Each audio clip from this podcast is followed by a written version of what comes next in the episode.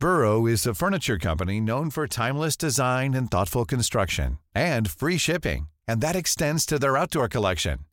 Their outdoor furniture is built to withstand the elements, featuring rust-proof stainless steel hardware, weather-ready teak, and quick-dry foam cushions. For Memorial Day, get 15% off your Burrow purchase at burrow.com slash ACAST and up to 25% off outdoor. That's up to 25% off outdoor furniture at burrow.com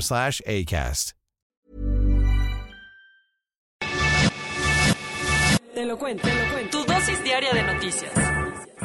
Hola, soy Pau Mendieta y aquí te va tu dosis diaria de noticias. Te lo cuenta, te lo cuento. No se va a armar la carnita asada. Algunos aspirantes a la gubernatura de Nuevo León no están teniendo la mejor semana de sus vidas, digamos. Al Servicio de Administración Tributaria se le encendieron los focos fosfofoso tras revisar algunas cuentas bancarias de familiares de Samuel García, el candidato de Movimiento Ciudadano a la gubernatura de Nuevo León. Resulta que Hacienda encontró que el padre, suegro y esposa del senador con licencia podrían estar metidos en un esquema bastante sospechoso de transferencias bancarias por más de 180 millones de pesos. El SAT encontró operaciones que Mariana Rodríguez Cantú, la influencer esposa del político, no reportó debidamente. Y ya que andamos dándole un repasón a los candidatos de Nuevo León, Clara Luz Flores, la aspirante de Morena a la gubernatura, publicó un video disculpándose por haber negado sus vínculos con Keith Rainier.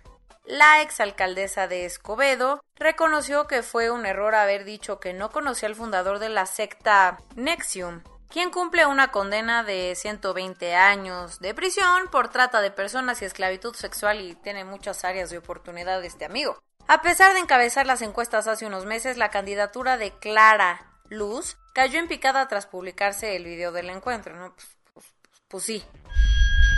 Esto no está chévere. Los enfrentamientos entre el ejército de Venezuela y grupos armados en la frontera con Colombia ya han dejado varios muertos y heridos. Desde el pasado viernes, las tensiones han estado al mil en la ribera del río Arauca, que marca la frontera entre Venezuela y Colombia. Según varios reportes, se han escuchado bombardeos y aviones militares sobrevolando la zona, así como enfrentamientos armados entre el ejército venezolano y algunos grupos que podrían desprenderse de las Fuerzas Armadas Revolucionarias de Colombia, FARC. El gobierno de Nicolás Maduro asegura que ocho de sus soldados han muerto mientras que lograron abatir a nuevos adversarios y detener a varios narcotraficantes del cártel de Sinaloa de México. Del otro lado de la frontera, en el pueblo colombiano de Arauquita, ya hay más de 6.000 personas en albergues, la mayoría venezolanos que intentan huir de la violencia.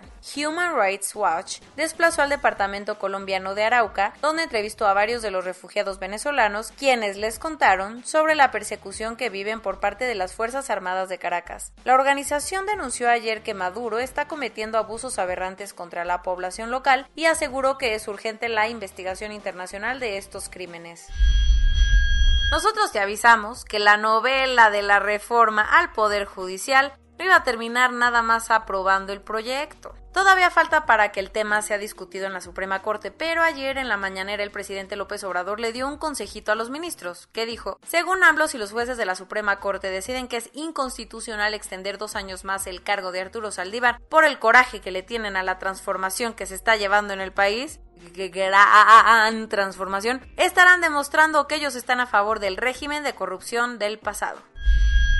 La calidad del aire en la zona metropolitana de la CDMX sigue estando para llorar, literal. y ayer por la tarde la estación de monitoreo de Coyoacán registró un valor máximo de ozono de 159 ppb, por esto, la Comisión Ambiental de la Megalópolis activó la contingencia ambiental por toda la contaminación que estamos respirando. Ante esto, el día de hoy no podrán circular todos los vehículos con holograma de verificación 2, así como aquellos cuya placa termine en un número par y que tengan el holograma 1. La medida aplicará desde las 5 de la mañana y hasta las 10 de la noche. La oficina en Puerto Rico del Departamento de Justicia de Estados Unidos informó ayer que la Guardia Costera incautó un submarino cargado con 2.500 kilos de cocaína. Todo sucedió el pasado 8 de abril cuando las autoridades lograron detener a un narco sumergible de 15.8 metros de largo que habría salido de las costas norte de Colombia con destino a Puerto Rico. Según el fiscal federal para Puerto Rico, el decomiso asciende a unos 75 millones de dólares, lo que representa todo un récord en cuanto a la lucha contra las drogas. El vestidor de la Unión Europea, que cada vez está más roto porque Ursula von der Leyen criticó duramente que Charles Michael, el presidente del Consejo Europeo, la haya mandado a un segundo lugar en la reunión que tuvieron hace un par de semanas con el presidente de Turquía. La presidenta de la Comisión Europea dijo sentirse herida y sola luego de que la enviaran a un sofá junto a dos sillas principales en donde se sentaron Michael y Erdogan. El tema ha levantado muchas críticas ya que ambos funcionarios tienen el mismo rango diplomático y deberían ser tratados como jefes de Estado.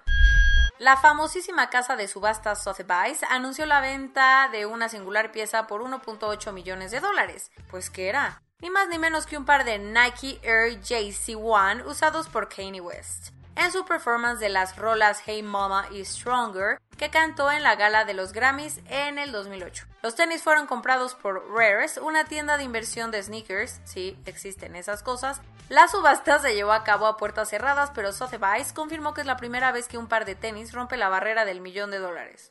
Wow. Bueno, también se necesita ese dinero para otras cosas, ¿verdad? Digo. Corona News Global. En el mundo. A nivel global, ya hay más de 147.522.000 casos y hasta ayer en la noche al menos 3.116.000 personas habían muerto. En México se estima que 2.329.534 personas han enfermado de COVID-19 y desafortunadamente 215.113 han muerto. Lo bueno es que 16.501.739 personas ya han sido vacunadas. Lo malo es que faltan demasiadas personas por vacunar. El presidente López Obrador dijo que en solidaridad por la situación que está viviendo India, México no recibirá las vacunas de AstraZeneca que vendrían de ese país en las próximas semanas. El líder del Sindicato de Trabajadores al Servicio del Estado dijo que los burócratas del gobierno no regresarán a trabajar en las oficinas hasta que estén vacunados contra el COVID-19. ah, no, pues listo. Van a regresar en el 2035. Aprovechando el World Tour que realizará por Rusia y China para agilizar el proceso de vacunación, Marcelo Ebrard también viajará a España para entrevistarse con Pedro Sánchez. La flamante secretaria de Educación Pública Delfina Gómez dijo que lo más probable es que las clases presenciales se reanuden en agosto en la CDMX. La Unión Europea presentó una demanda contra AstraZeneca por no tener una estrategia confiable de distribución y retrasar la entrega de dosis de la vacuna. La presidenta de la Comisión Europea dijo que dependiendo de la situación epidemiológica, los turistas estadounidenses que ya hayan sido vacunados podrían entrar a la Unión Europea este verano. Estados Unidos confirmó que donará 60 millones de vacunas de AstraZeneca a los países que estén teniendo dificultades para acelerar su proceso de vacunación. Sundar Pichai y Satya Nadella, los CEOs de Google y Microsoft, respectivamente, donarán equipo de emergencia a su natal India para ayudar a enfrentar la terrible nueva ola de contagios. Bien. El primer ministro de Tailandia fue multado con 190 dólares por no usar cubrebocas durante una reunión oficial. No, hombre. Imagínense cómo le iría a nuestro presidente y a López Gatel, ¿no? Y hablando de primeros ministros, el canadiense Justin Trudeau recibió ayer la primera dosis de la vacuna de AstraZeneca. Y esto es todo por hoy. Nos vemos mañana con tu nueva dosis de noticias. Pau Mendieta se despide.